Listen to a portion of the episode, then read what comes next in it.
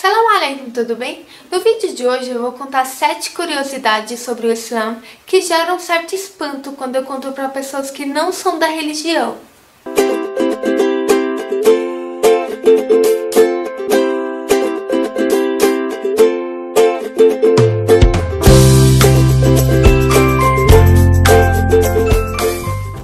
Começar com uma curiosidade bem polêmica, que acaba gerando certo estranhamento nas pessoas.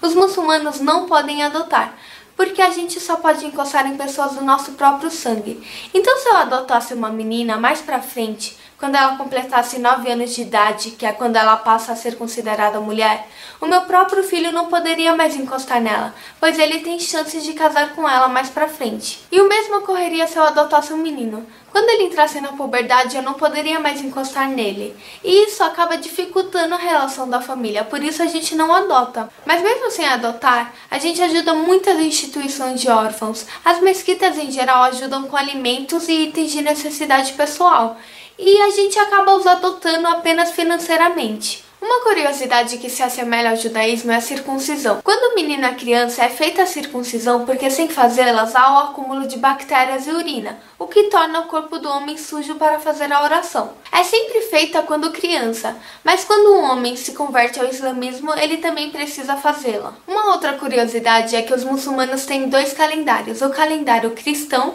que todos usam, e o calendário lunar, que começa a ser contado a partir da peregrinação do profeta Maomé de Meca a Medina. Ele tem 11 dias a menos que o calendário cristão, e os nossos meses islâmicos são baseados nele, e nós estamos no ano de 1438. Então é assim: no dia a dia nós usamos o calendário cristão normalmente, mas os nossos feriados religiosos são baseados no calendário lunar.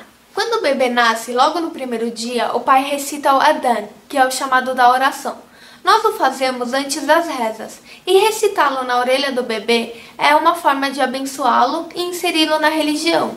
Não podemos beber nenhum tipo de bebida alcoólica ou usar drogas. Para nós, é pecado alterar a relação do homem com o espaço e tempo. Quando bebemos ou usamos algum tipo de droga, estamos propícios a cometer algum pecado, porque essas coisas alteram nosso estado de consciência e o discernimento entre o bem e o mal. Nós não podemos comer qualquer carne, então só compramos em açougues islâmicos porque o abate do animal é feito da maneira islâmica. Para ser abatido, o animal deve estar direcionado a Meca, que é o nosso lugar sagrado, e deve se glorificar a Deus e ler uma súplica antes. E a pessoa que vai fazer o abate deve ser muçulmana, para que possamos comer dessa carne. E o corte feito também é diferente, deve-se cortar os quatro canais do pescoço para que todo o sangue impuro do animal seja tirado. Isso torna a carne halal, ou seja, lícita para os muçulmanos. As carnes que não podemos comer de jeito nenhum porque são pecados são a de animais que já estão mortos antes de ser realizado o corte da maneira islâmica,